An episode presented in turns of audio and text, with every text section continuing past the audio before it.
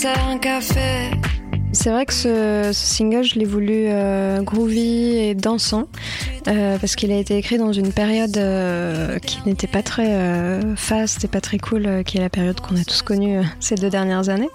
Et, du coup, je tenais vraiment à, à avoir un titre voilà, qui, qui ambiance. Bonjour et bienvenue dans ce nouvel épisode de Morceaux de vie. Marie-Flore est aujourd'hui mon invitée. J'avais déjà eu l'occasion de rencontrer cet artiste à la voix douce et à l'univers si particulier pour un précédent épisode enregistré lors de la sortie de son album précédent, Braquage. La chanteuse, qui doit son prénom à un titre de John Baez, idole de ses parents, est de retour avec un nouvel opus. Je sais pas si ça va, qui mêle ballade et titres plus dansants, avec toujours en filigrane une douce mélancolie et des thèmes universels, le chagrin d'amour, le temps qui passe. Malbarré, déjà un tube, est le premier extrait de cet album à découvrir d'urgence. Morceau de vie, un tube, une histoire.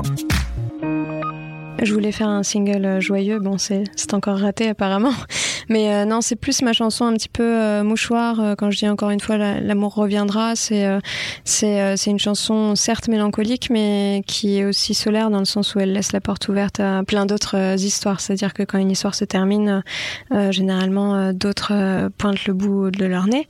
Et c'est surtout ça le message justement que je voulais faire passer. Donc tu le disais, ce titre est né euh, pendant euh, la période euh, qu'on a qualifiée de période Covid. Ouais. C'était quoi? C'était au tout début euh, de la pandémie, 2020, plus récemment Non, c'était beaucoup plus récemment et parce qu'il y a, hum, je dirais que c'était plutôt au début 2021, euh, la période où j'ai commencé à écrire euh, ce disque.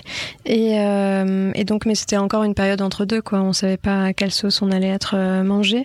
Et, et donc, j'ai écrit ouais, Malbarré à, à ce moment-là. Est-ce qu'il a été écrit euh, rapidement Est-ce que, est que tu es revenu, tu as remis ton ouvrage et tu as repris? Comment ça s'est passé? Euh, Pour la composition de ce titre, du coup, je suis partie d'une ligne de basse, euh, ce qui est assez euh, rare pour être euh, noté chez moi. Et, euh, et donc, je, je, mettais cette ligne de basse en boucle dans mon, petit studio que j'avais à Montreuil. Et, et j'essayais de trouver donc des mélodies, etc. Et c'est vrai que ça a été un peu laborieux au tout début en fait de l'écriture de ce titre parce que j'arrivais pas à trouver vraiment une porte d'entrée euh, sur le titre. Et puis, euh, naïvement, euh, je me suis dit, bon, bah, c'est mal barré, je vais me refaire un café. Et l'enregistrement tournait, en fait. Donc, je suis sortie, je suis revenue après mon petit café, j'ai réécouté. Et je me suis dit, ah, mais c'est trop bien comme phrase, c'est mal barré. Donc, j'ai gardé c'est mal barré. Et ensuite, j'ai filé la, la métaphore jusqu'à la fin du titre. Et pour le coup, dès que j'ai eu le c'est mal barré, ça a découlé en une journée, quoi. J'avais j'avais la chanson. Et le petit. ouais, ouais, ça, ouais, exactement. Ça, je l'ai fait exactement euh, au même moment, quoi. Et, d'ailleurs, c'est drôle. Heureusement que je suis euh, allée au, bout de cette euh, idée parce que c'est vrai que bah, toute seule dans mon studio à faire. C'était pas forcément quelque chose. Voilà, et j'avais peur qu'on m'entende. donc j'étais. Voilà, mais finalement, j'ai gardé ouais, ce, ce hook. Encore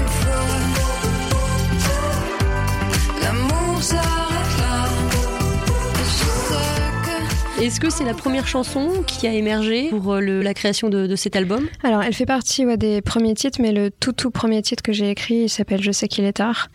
Et euh, ça a été vraiment le premier titre que j'ai écrit pour ce disque. Malbarré, arrivé euh, peu après, on va dire, mais ouais, dans, la, dans le premier gros groupe de chansons que j'ai écrites. Ouais. Tu fais ton retour avec ces deux singles, finalement, -hmm. et, ouais. et, qui contrastent, parce que l'autre, il est plus en douceur.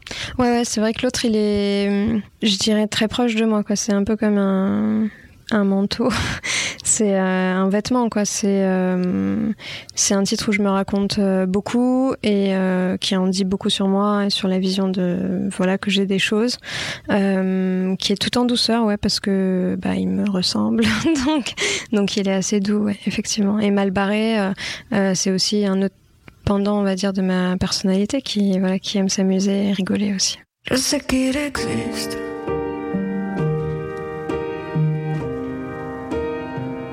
Peines heureuses et des joies tristes.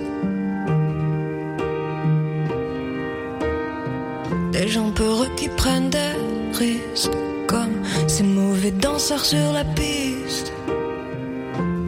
Je sais qu'il C'est très particulier parce que euh, il se trouve que ton album précédent, Braquage, tu as été stoppé dans ton élan. Tu n'as pas pu le défendre euh, sur scène, hein, puisque évidemment les salles de concert euh, étaient fermées en raison de la pandémie. Comment est-ce que tu as réagi à ce moment-là? En même temps, il n'y avait pas grand-chose à faire. Pas grand chose à faire et je crois que c'était surtout beaucoup de sidération, mais une sidération telle que enfin, j'ai pas pu faire de musique pendant une année quoi. Ça m'a ouais ça m'a vraiment sidéré puis euh, laissé dans une sorte de voilà de, de flou euh, artistique euh, parce que j'avais euh, quand même l'espoir que la l'état des choses s'améliore et puis que la vie reprenne normalement.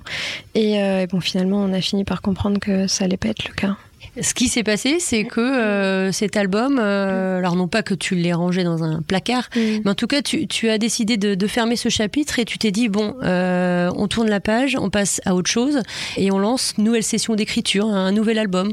C'est exactement ça, ouais. C'est vrai que bah, du coup, quand la pandémie est arrivée, j'ai mis à peu près un an à, à me dire que Braquage n'allait pas connaître la vie que je, que je lui aurais souhaité.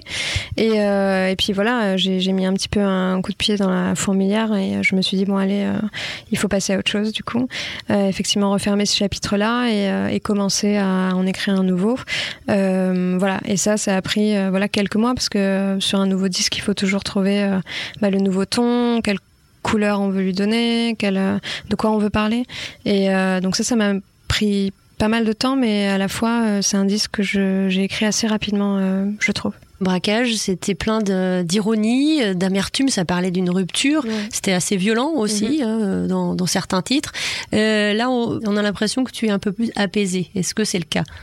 C'est tout à fait le cas, ouais. On va dire que c'est marrant parce que quand je réécoute Braquage, j'ai l'impression que c'est une, une autre personne qui a écrit ce disque.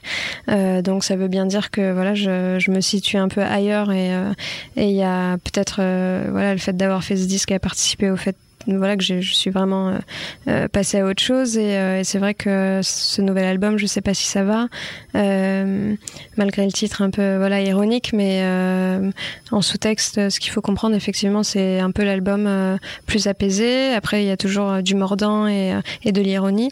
Mais oui on est beaucoup moins sur quelque chose de torturé